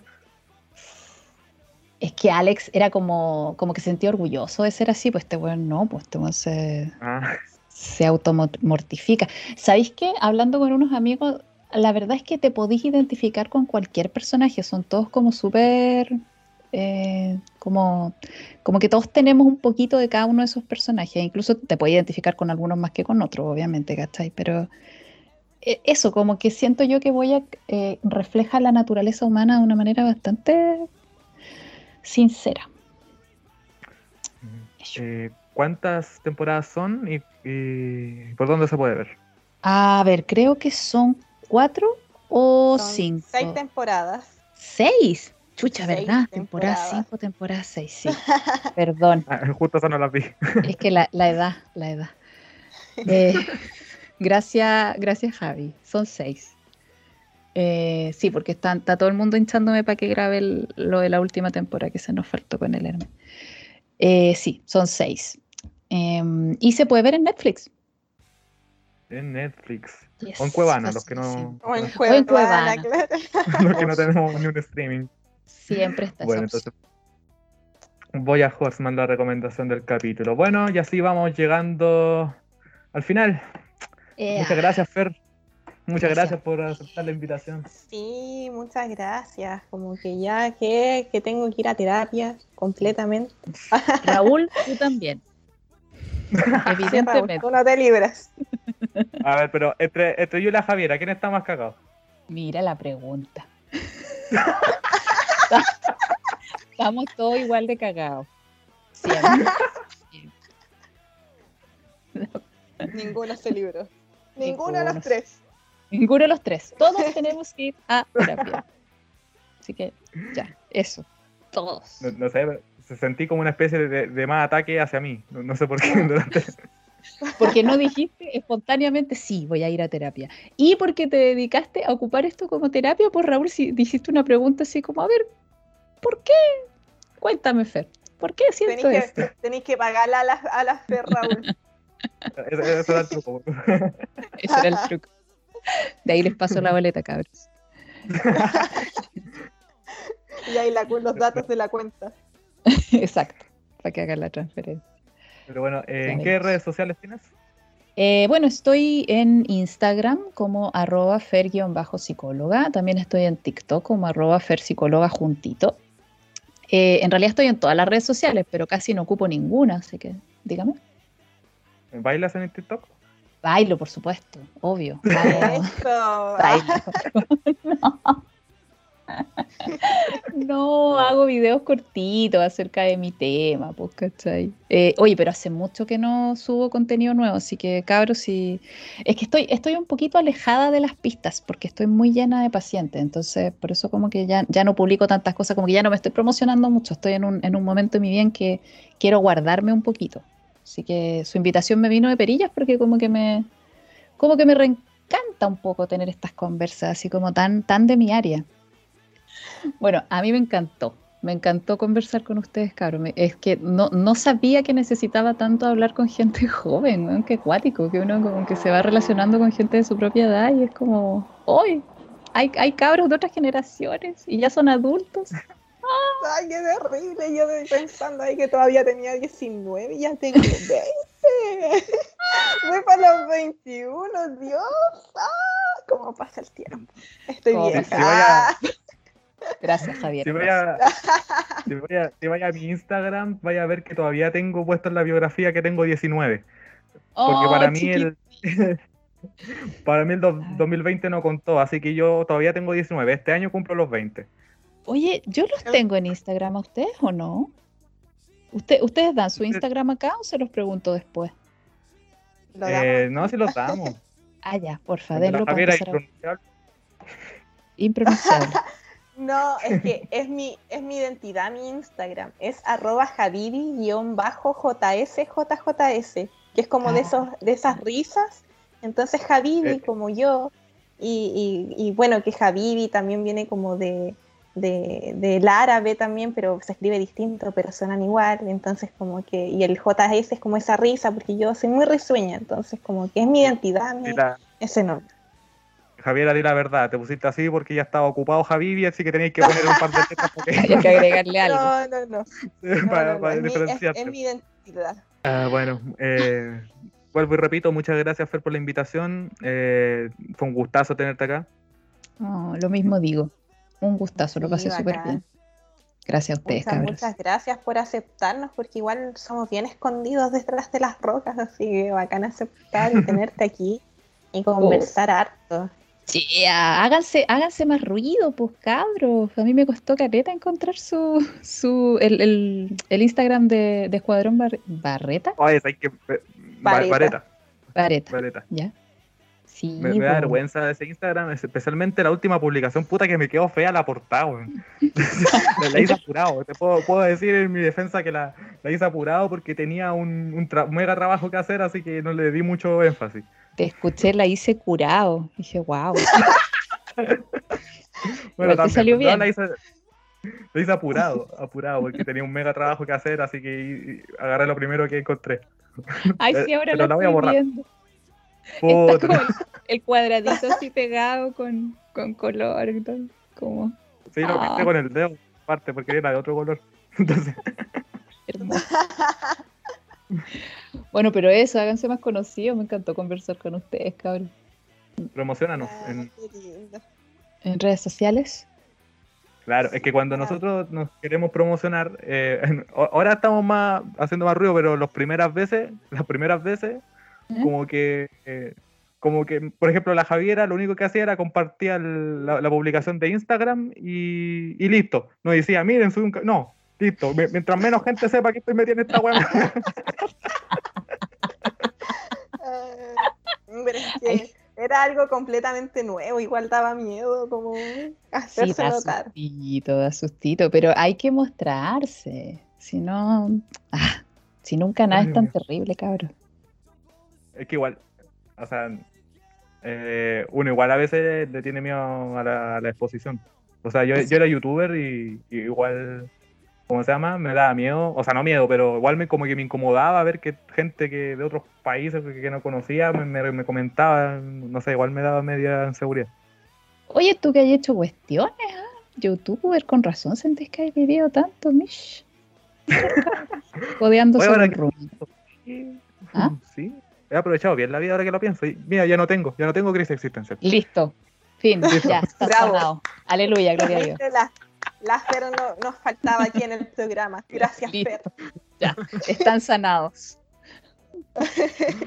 Varita sanadora para los dos. Vayan en paz. Sí, Ya, bueno, y que la, que la gente Bien. también vaya en paz. Muchas gracias por unirse al Escuadrón Vareta. Somos Robles Cárate, Javier Alineros, nos acompañó Fer Psicóloga. Hasta luego. Adiós.